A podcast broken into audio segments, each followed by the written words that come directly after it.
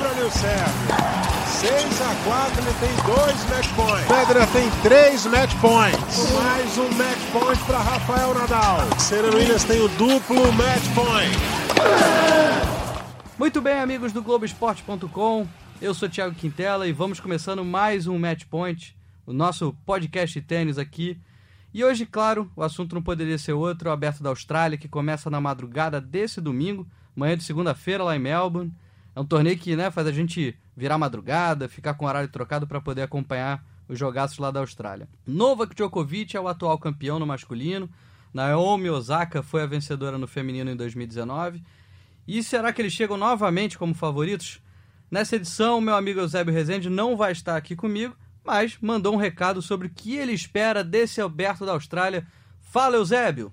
Alô, amigos do Match Point, o podcast do tênis aqui no Globoesporte.com. Lembrando que hoje vocês estão na agradabilíssima companhia do Thiago Quintela. Eu estou dando aquele tempinho, né, aproveitando um pouquinho as férias de janeiro, mas em breve estarei de volta e comandando o nosso bate-papo no podcast do tênis. Mas eu estou dando uma passadinha aqui para falar do Aberto da Austrália. A chave já foi sorteada e para destacar aqui na minha participação os últimos campeões no feminino e no masculino. Começando aí pelo feminino, Naomi Osaka este ano entra como cabeça de chave número 3 do torneio e tem na primeira rodada a Marie Bolskova, da República Tcheca, que é uma tenista de 21 anos, muito jovem ainda, mede 1,80m, né? E é número 57 do ranking da WTA, ranking de simples da, da Bolskova. É, não deve ter grandes dificuldades na primeira rodada no Osaka, não. Estou acreditando que ela avança sem problemas para a segunda rodada. Enfrenta uma tenista que já nem mora mais na República Tcheca, está residindo lá em Bradenton, na Flórida, né, terra do que, que mora o alemão Tommy Haas. A gente vai aguardar esse primeiro jogo da Naomi Osaka e vamos ver se realmente ela confirma o favoritismo e avança para a segunda rodada do Aberto da Austrália em 2020. Falando agora de Novak Djokovic, o atual campeão do Australian Open, Djokovic já tem adversário conhecido para a primeira rodada do torneio, enfrenta o alemão Jan Lennard Struff, atual número 35 do mundo em simples Struff é um jogador que a gente conhece, que tem um bom jogo de base, não se vira muito bem na rede. Acredito também que Novak Djokovic não tenha muita dificuldade para avançar a segunda rodada no torneio, visto que Djokovic jogou muito bem a última competição, atuou de forma brilhante na ATP Cup, conquistou seis vitórias em seis jogos e levou a Sérvia a conquistar o título da ATP Cup na sua primeira edição.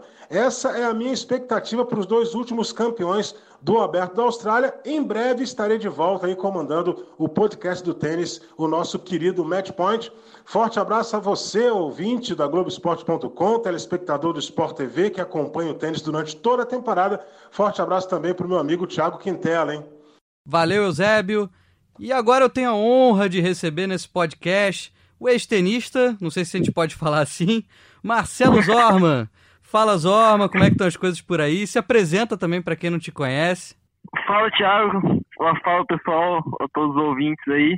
É, eu sou Marcelo Zorman, fui campeão juvenil em Wimbledon e das Olimpíadas também em 2014 lá do Orlandinha. E agora tirei, tive uma leve pausa aí, mas quem sabe eu não volto às quadras. Show de bola. Zorman, queria começar falando então sobre a Aberto da Austrália, né? Você chegou a jogar lá no juvenil, não é isso? Sim, sim, sim. E eu, pelo menos, nunca fui até o complexo lá em Melbourne. É, é tudo isso que dizem mesmo, né? Porque os jogadores sempre falam que talvez seja o, o, o grande slam mais legal, mais tecnológico para os tenistas. Explica um pouco para a galera aí do que, que é o Aberto da Austrália, como é que foi jogar lá também. Cara, é simplesmente sensacional mesmo. Assim, eles têm uma, uma estrutura gigantesca. Eu acredito que até mesmo a base do, do tênis australiano é lá, porque é um complexo muito grande. Dependendo, você tem que andar até mesmo de com carrinho de golfe para para poder ir para os lugares. E, cara, se não fosse a questão da distância, assim, eu acho que seria o que eu mais recomendaria a todo mundo ir. Não só pelo Grand Slam, mas também pelo, pelo país, né? A Austrália é sensacional. Show de bola. E, bom, já vamos então emendar nas chaves principais do torneio, né? Uh, o Thiago Monteiro, único representante de simples do Brasil, vai ter um desafio duríssimo contra o americano John Wisner. Mas agora eu vou perguntar para os meus amigos Narc Rodrigues e Cláudio Shoa, comentaristas aqui da casa, qual ou quais os confrontos vocês destacam para essa primeira rodada, meus amigos? Fala pessoal, vocês estão dando uns palpites aí da primeira rodada da Bela Austrália, então eu vou dar os meus aqui também. Acho que a gente tem os favoritos com estresse tranquilas aí, né? Talvez uma pode surpreender e o Medvedev vai enfrentar o Tiafoe. O Tiafoe fez quartas no ano passado, pode dar um trabalhinho ali pro Medvedev. Acho que o Medvedev ganha, mas é sempre bom abrir o olho aí com o jovem americano. Outros jogos interessantes aí, o Tim que não fez uma boa ATP Cup, vai pegar um tenista que gosta de jogar no contra-ataque, sem muita pressão, Adrian Manarino no seu piso. Quem sabe aí pode dar um trabalhinho também. Raonic vem numa fase muito irregular, já tem uns dois anos aí, muitas lesões. Vai enfrentar um tenista baixinho, corre muito regular, o Radu Albot. Talvez, acho difícil, mas se o saque entrar, ele domina. Mas se perder a confiança ali, é um jogo de 5 sets, muito calor. Quem sabe aí o Albot também pode dar um trabalhinho. E o Schwartzman, né? o baixinho Schwartzman corre muito, vai enfrentar o Lloyd Harris, que é um sul-africano de 22 anos, muito jovem ainda. A, ainda é um pouco desconhecido, mas para quem não se lembra, ele fez a primeira rodada de Wimbledon o ano passado com o Federer, até tirou um set do Federer, depois perdeu fácil.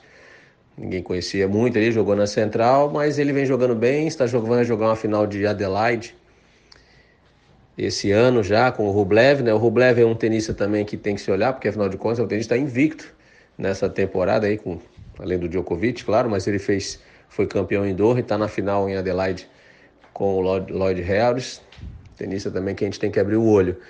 E no feminino, obviamente tem a estreia da Serena, a expectativa toda, ganhou seu primeiro título depois que se tornou mãe, mas o jogo principal, claro que é Vênus e Coco Goff, né? a revanche daquele jogo lá de Wimbledon. A Goff já deu várias entrevistas dizendo que se não fosse pelas irmãs Williams, talvez ela não, ela não tivesse ali né, participando do tênis profissional. Então vamos ver aí, é só o começo, é um grande slam que é disputado com muito calor, né? Então alguns tenistas ó, chegam bem preparados, mas dependendo do jogo, umidade, acabam tendo algum colapso físico e aí a gente tem algumas surpresas. É um grande slam muito legal, vamos acompanhar aí, obviamente que quem jogar à noite em Melbourne vai levar vantagem, né? Nos últimos dias aí caiu bastante chuva lá em Melbourne, então deu uma melhorada na qualidade do ar, ajudou inclusive a apagar alguns incêndios aí que vem atormentando aí a vida dos australianos, mas a gente espera que seja um ótimo Grand Slam esse Australian Open que abre o ano de 2020. Tá bom, galera? Continue o bate-papo aí que tá ótimo. Abraço. Fala, Thiago, tudo bem? Alô, galera do podcast. Grande alegria estar aqui tendo recebido esse convite para participar desse início de caminhada e convenhamos, né, um podcast sobre tênis já estava batendo na trave, ou melhor, batendo na rede, né?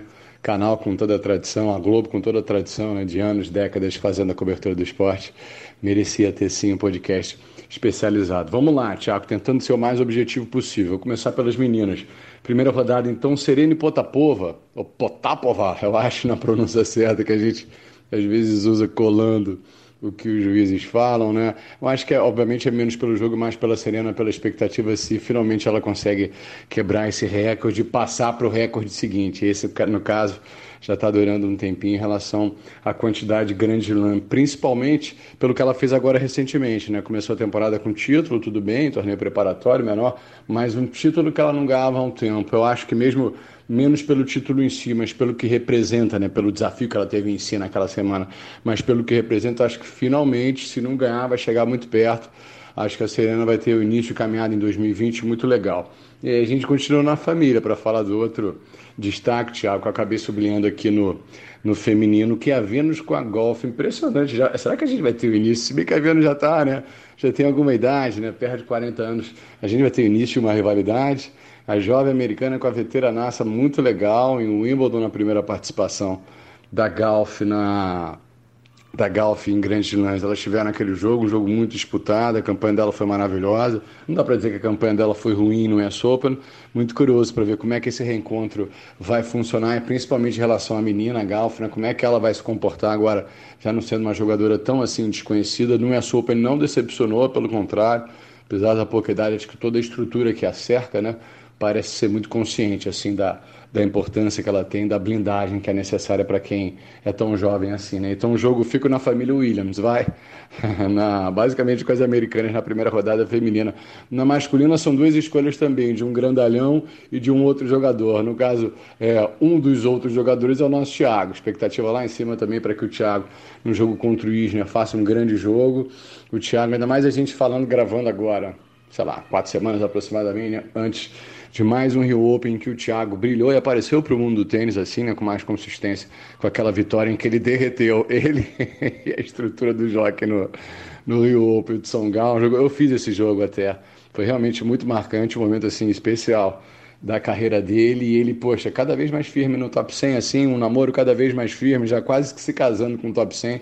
Tomara que ele consiga. E de novo também pelo fato de ser um brasileiro em primeira rodada de Grand Slam, algo principalmente depois que o Belucci despencou, com o qual a gente não vem já, não vem se acostumando, né, ou não vem observando com tanta frequência. Tomara que esse jogo seja um jogo legal para o Thiago, apesar de saber de toda a dificuldade, mas zero pressão, e que esse ano seja um ano de, de evolução constante para ele. E o outro é do, é do, é do Fonini contra um gigante também americano, a Pelca, jogador com aquele estilo do saque, muito forte, jovem, conseguiu uma vitória no ano passado. E agora é saber como é que o nosso Olímpio vai se comportar, né? Num jogo em que a paciência é extremamente necessária. A gente sabe que paciência não é o predicado que ele domina amplamente, né? Acho que pro, pro, pro Fonini, não só o nascimento do filho há alguns anos, há poucos anos, mas já há um tempinho, mas principalmente o surgimento da, da, da fase bad boy mais, mais evidente do Kyrgios acabou deixando o Fonini um pouco na, de escanteio, escanteado, à sombra, assim, em relação à questão dele temperamental, que melhorou, mas ficou ofuscada pelo Kyrgios. Vamos ver, início de, início de temporada, vindo de férias,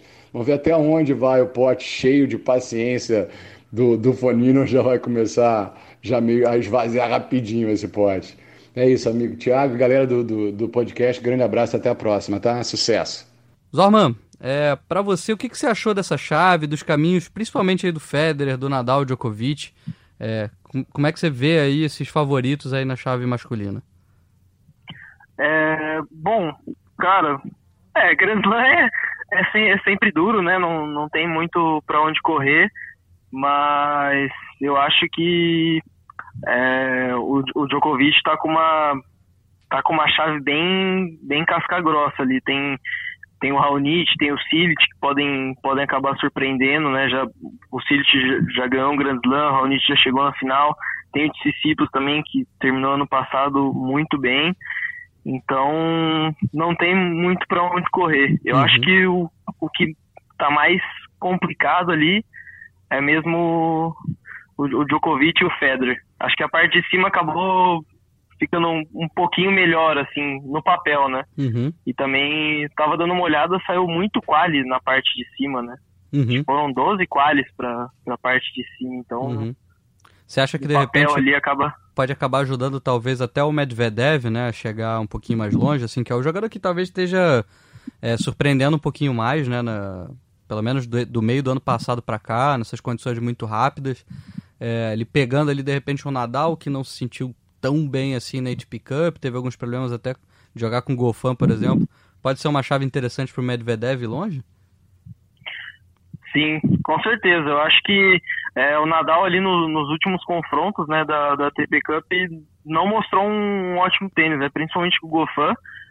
O, com o Deminaur ali, eu acho que ele, cara, se fosse algum outro jogador assim um pouco mais agressivo, ele acho que ele não teria ganho. Ele ganhou porque primeiro porque é o Nadal, né?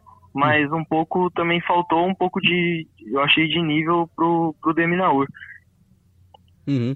E o Djokovic aí nessa estreia contra o Struff. O Struff é um jogador que às vezes é muito chato, mas às vezes também é presa fácil. Você acha que ele pode se complicar ou no nível que o Djokovic está jogando é muito difícil? Cara, é, eu dei uma lida, assim, também em algumas matérias, viu? A galera talvez, eu acho que estão estão exaltando demais, assim, o Struff. Eu acho que até mesmo pelo que o. por ser contra o Djokovic, né, claro. É, porque, cara, e o, o nível de tênis que o Djokovic apresentou ali na. Principalmente na reta final da ATP Cup ali contra o Medvedev e contra o Nadal, foi algo absurdo, né?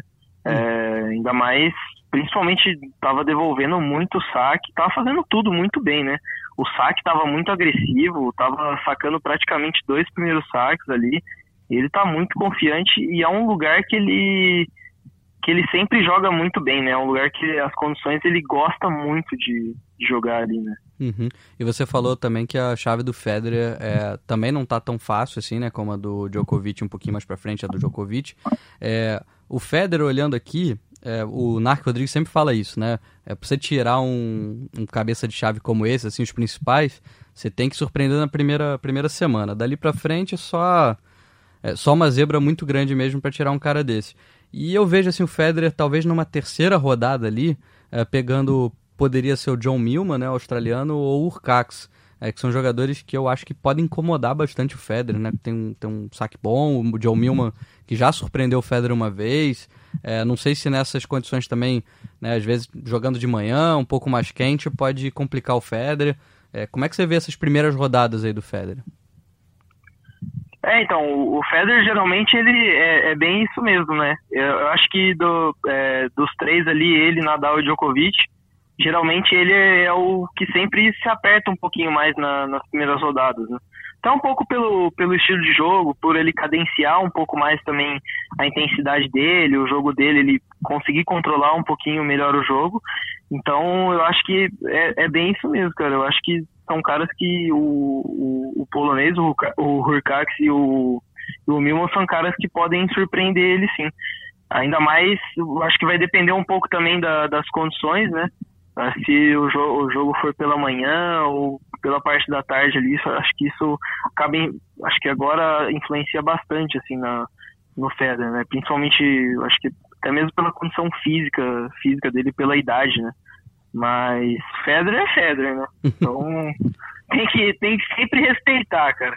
Eu sempre vejo alguém, os caras às vezes fazendo comentário que Federer não ganha mais Grand Slam, Federer não sei o que. Eu já não, mas chegou, falo, cara, chegou só duas finais aí de Grand Slam e uma é, semi Roland Garros, não é só isso.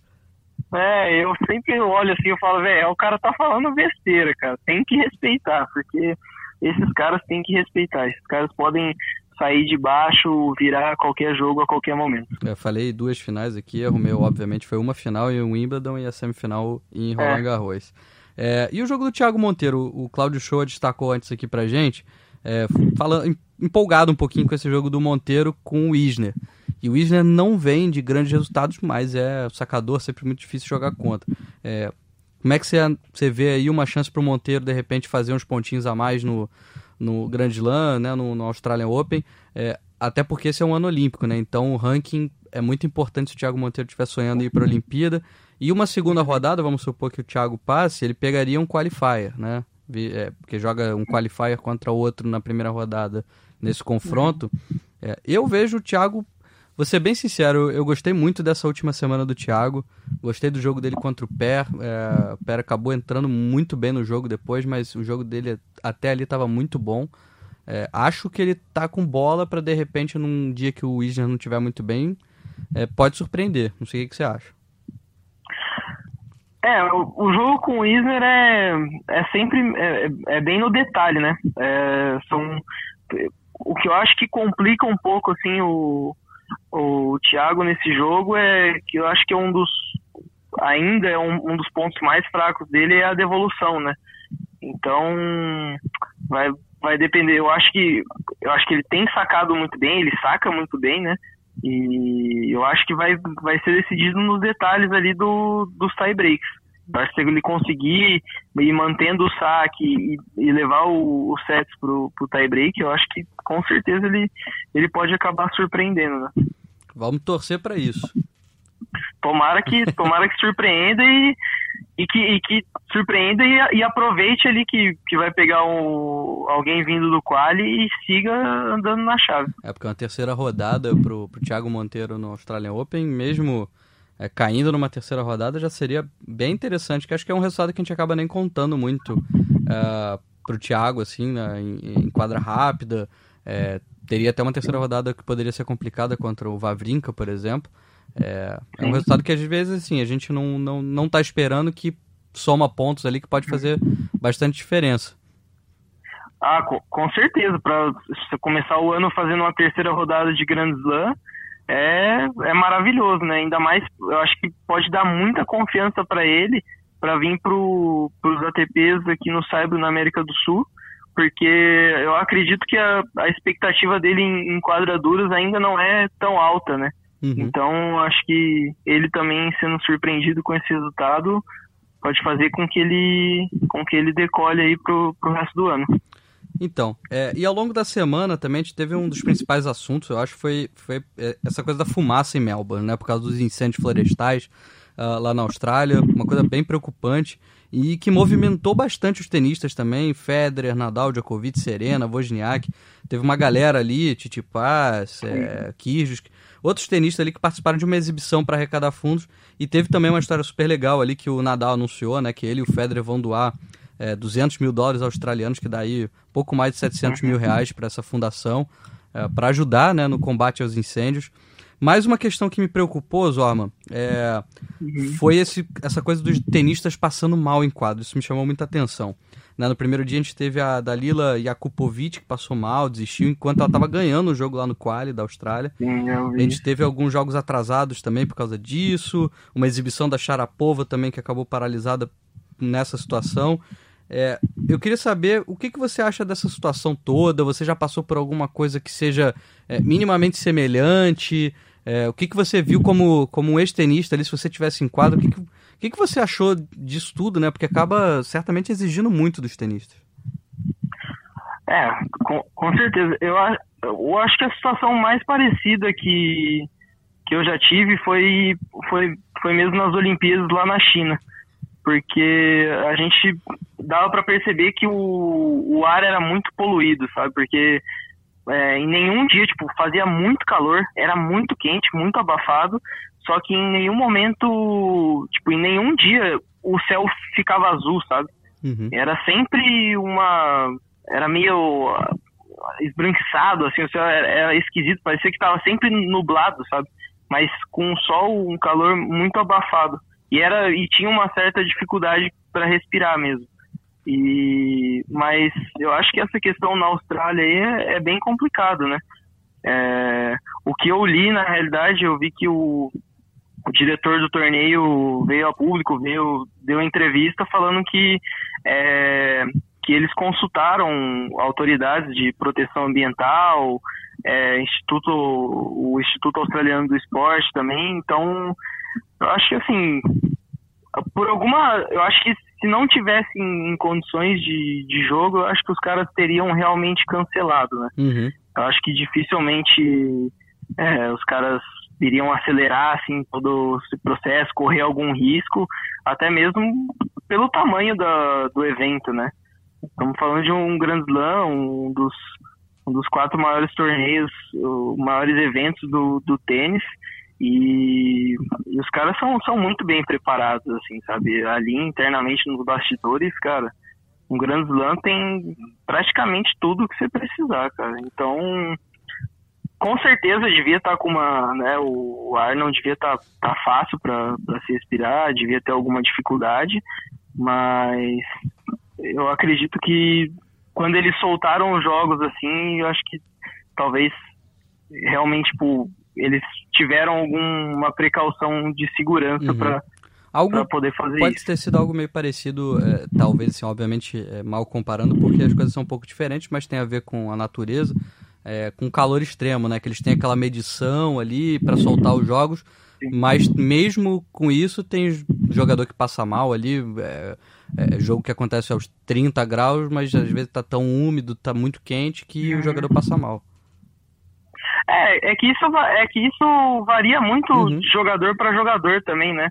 É, tem gente que às vezes, cara, pouco que tá quente e úmido assim, já no segundo set começa, começa a sentir cãibra, começa a, a não se sentir tão bem, é de organismo para organismo, né? Então é uma, é uma situação, mas é, é bem, bem complicado, né? Uhum. E nessa, na quinta-feira eu conversei com o Marcelo Demoliner, né, duplista que vai é, jogar aí no Aberto da Austrália a partir da próxima semana. E também com o nosso João Menezes, que jogou no Qualifying, acabou perdendo na quinta-feira ali na, Sim, na madrugada na madrugada de quarta para quinta aqui no, no Brasil. Uh, sobre essas condições, vamos ouvir o que eles têm para falar. Fala pessoal, tudo bem? Demoliner aqui falando. Então, uh, eu cheguei ontem à tarde, eram umas seis da tarde e já estava chovendo aqui em Melbourne, estava uh, com bastante chuva. E amanheceu com um pouquinho de chuva hoje de manhã. Eu acho que isso ajudou muito na, na, na qualidade do ar. E à tarde já começou a abrir uh, o tempo e, e, quando eu treinei ali das três até as cinco da tarde já estava com o céu azul e a qualidade do, do ar já estava ok. Eu fiquei sabendo que uh, no dia anterior fez um fez um um dia bastante difícil aqui em Melbourne, né, com, com algumas polêmicas com, com a qualidade do ar. E, enfim, mas quando eu cheguei aqui já não estava assim mais. Uh, espero que mantenha assim no, no longo da semana, né? Porque a gente viu ali alguns episódios que, que não foram legais. E eu que tenho é, bronquite, asma, imagina se pega um, um dia desses feio, quero ver também se eu não vou tossir que nem aquela menina. Mas enfim, acho que vai dar tudo certo agora. Uh, é isso aí. Cheguei aqui em Melbourne, comecei os treinamentos e a gente joga aqui na, na quarta-feira. Começam as duplas. Tá bom? Forte abraço aí para vocês. Valeu. Agora vamos ouvir o, o que, que o João Menezes falou ali um pouquinho depois. Ele falou comigo um pouquinho depois da, da derrota dele ali no qualifying. Fala, Thiago, tudo bem? É, aqui em relação a, ao áudio aqui com jogar a primeira vez, pô, foi uma experiência bem legal. É, Melbourne uma cidade do caramba. É, o complexo ali no, no, no Australian Open é sensacional, a estrutura é impecável. Gostei muito de jogar aqui, as condições me agradam. E falando um pouquinho agora da, da qualidade do ar, é, nos primeiros dias sim tinha bastante fumaça no, no, no céu principalmente. Tava, eu não senti tanto porque eu não treinei tanto assim, sabe? É, por períodos longos, assim, quando tava com essa fumaça, até para evitar para não passar mal e tudo mais. Mas a galera tava reclamando bastante, a qualidade do ar tava muito ruim. Aí sorte que ontem choveu e daí melhorou bastante a qualidade do ar. Mas acho que teve pelo menos umas 3, 4 existências, se não me engano, no dia anterior. E daí choveu para o meu jogo de hoje, não afetou em absolutamente nada e foi, foi, foi bom. O clima cooperou bastante. Então, pegando o gancho aí do que o João Menezes falou aqui rapidinho pra gente, ele falou ali do jogo dele, a primeira vez aí que ele joga o quali do, do Aberto da Austrália. Uh, foi um jogo bem legal aí contra o Eugênio Donskoy, russo, 106 do mundo. Uh, teve quebra atrás no terceiro set, um jogo difícil contra um jogador muito experiente. Uh, ele chegou a estar essa quebra atrás no terceiro set, virou, sacou em 5-3, teve a chance de ganhar o jogo, mas acho que ele sentiu um pouquinho ali o peso de sacar para o jogo. Acho que o João tem sentido um pouquinho isso. Isso aconteceu no US Open também contra o Nagal. É, acabou perdendo por 10 a 8 ali no, no tie-break do terceiro set. É, Zorman, como é que você tem sentido o, o, o João Menezes nesses últimos meses? É, como é que você tem sentido o, o, o, Menezes, a evolução dele aí no circuito? Uh, acho que ele é um jogador que está cada vez se afirmando mais, uh, apesar dessas derrotas aí que custam um pouquinho, né? É, eu, eu acho que ele está no caminho certo, né? É, eu acho que essas traves, assim, apesar de serem doloridas, né? Mas eu acho que é, como posso dizer, é, é uma coisa boa. É, apesar da derrota, é uma coisa boa. Sinal que ele está ali, está bem próximo do, nível dos caras que estão beirando ali o top 100. Está sempre beliscando ali um set, fazendo jogo duro com esses caras. E foi assim antes dele, dele despontar ali no ano passado também, né? Antes dele conquistar o primeiro challenger dele, ele, ele vinha ali na. batia na trave ali na primeira, segunda rodada, fazendo jogo duro com os caras até que encaixou, ganhou o primeiro Challenger, depois foi vice e aí veio a medalha do PAN e, e teve o melhor ano da carreira dele. Uhum. E a gente teve ainda o Thiago Wild é, na chave masculina, que perdeu ali pro Peter Gojovic, é, 119 do ranking, por 6-4, 6-2.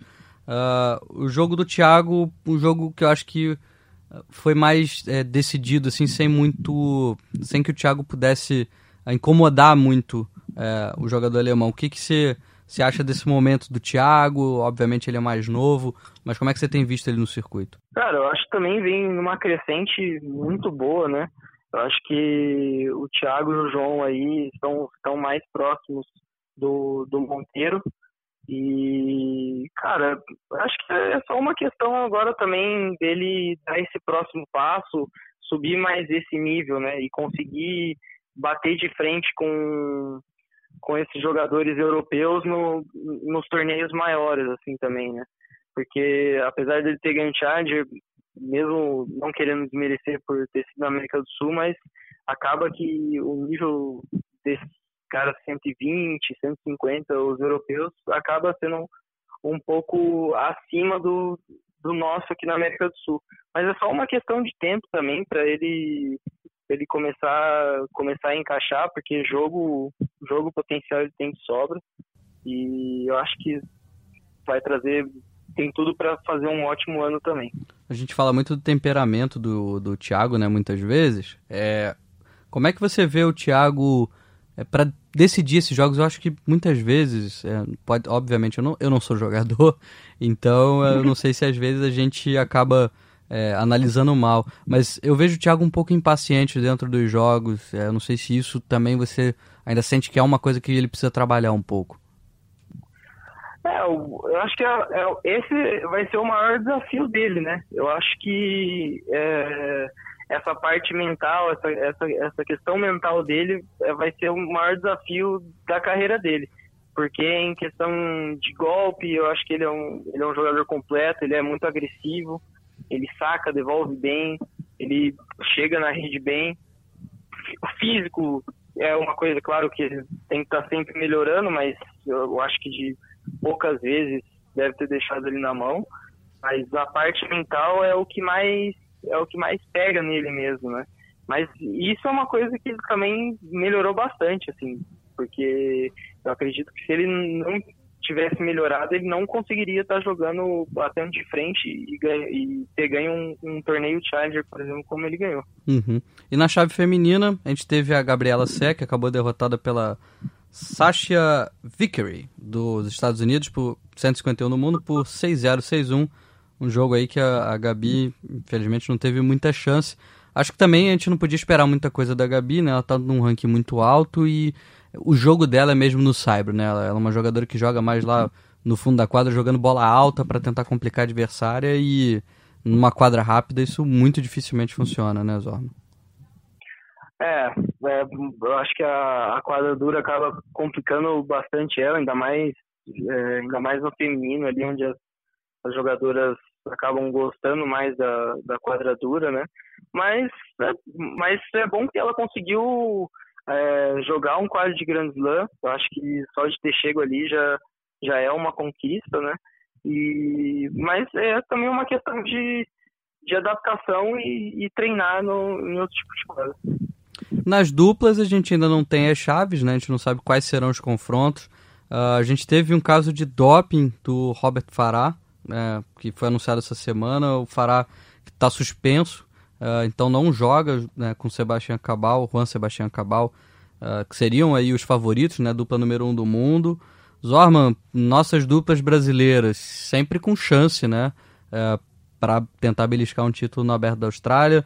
Como é que você vê o momento tanto do Bruno quanto do Marcelo e do Demoliner aí para obviamente a gente ainda não tem uma chave, né? Então a gente não consegue é, trilhar um caminho, mas é, o que, que você acha que a gente pode esperar deles aí? Ah, o Bruno e o Marcelo acho que são sempre dois caras ali que já se consolidaram na, nas duplas, né?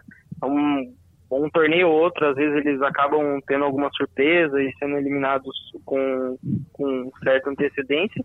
Mas o próprio Bruno mesmo, né, tem um título aí na, na Austrália Então, acho que ele veio de um período um pouco de adaptação ainda com um novo parceiro, mas o Marcelo vem com, com, com o Lucas aí há um bom tempo e, e podem com certeza trazer mais um grande slam pro Brasil. E, cara, o Demoliné torcendo muito para ele que ele consiga encaixar um, um resultado em Grand Slam para ele conseguir dar um, um, salto no ranking e se firmar no, nos torneios grandes, né? É isso. Eu, acho, é, isso eu acho que é o que ele mais precisa, né? Um ranking é. um pouco melhor para ele poder é, é, começar a entrar melhor nos ATPs e, e tá ali, porque eu acho que bola ele tem para estar tá lá em cima, né? É, exatamente. E, e, o bom agora, eu acho que como ele encaixou com, com, com esse parceiro, acho que seria muito interessante, né? Os dois conseguirem fazer um bom resultado, aí umas quartas ou uma semi, para os dois subirem juntos e, e conseguirem jogar o, os principais torneios juntos também, né? Uhum, é isso. Bom, Zorma, é, a gente vai ficando por aqui. Meus amigos, muito obrigado pela companhia de vocês. Zorman, obrigado por ter participado desse episódio do Match Point. Espero ter você aqui mais vezes. Bom, eu que agradeço o convite. E, bom, é só me chamar que eu, que eu tô por aí dando, dando, dando uns palpites e, e falando uma, uma groselha pessoal. E obrigado a todos os ouvintes. Um abraço a todos e até a próxima. Teremos você mais vezes por aqui, certamente. Valeu, pessoal. Saudações tenísticas e até a próxima. Combinação de saque e voleio para fechar o jogo em 2 sets a 0.